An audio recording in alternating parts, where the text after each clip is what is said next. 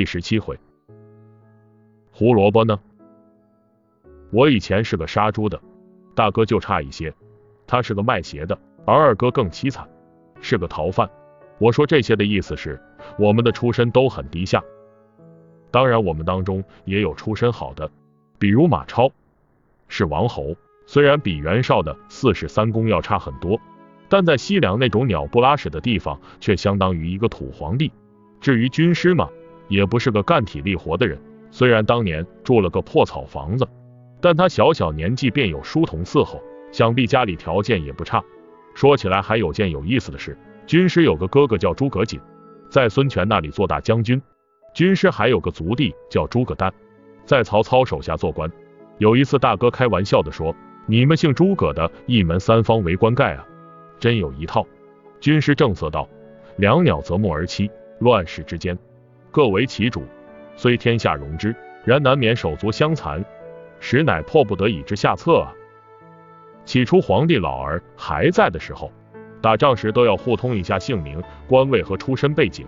大哥还好一些，他不知道从哪里弄来一本破家谱，非说自己的老子的老子的老子跟皇帝老儿的老子的老子的老子是一个人。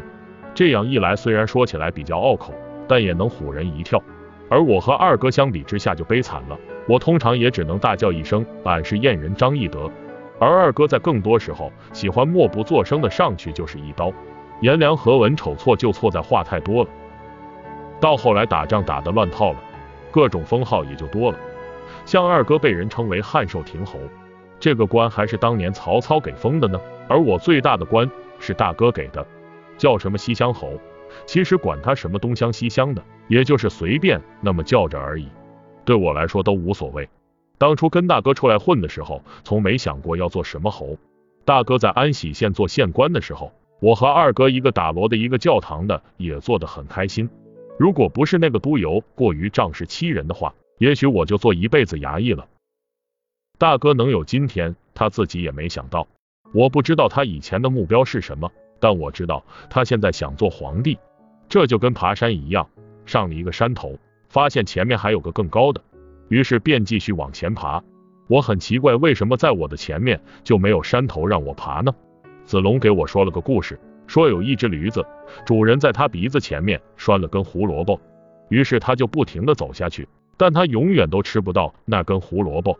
我想了半天，我是那只驴子，但胡萝卜呢？我的面前也没有胡萝卜啊！子龙笑着说：“那你比驴子还蠢，没胡萝卜，你都照样卖力的干活。虽然我不想承认我比驴子还蠢，但事实就是这样。我弄不清楚，只得接受。其实有时想一想，倘若当初不是黄金作乱的话，我也许会成为一个出色的肉贩子，或许还能开好多个分店，没准今天你吃的肉上面就有我的商标呢。这么看起来。”现在我骑着高头大马，一人之下万人之上，威风凛凛的样子也自豪不到哪去。如果说人走每一步都是上天注定的话，那么在每一个交叉路口，我们都没有必要停下来瞻前顾后的。没有哪条路是正确的，同样也没有哪条路是错误的。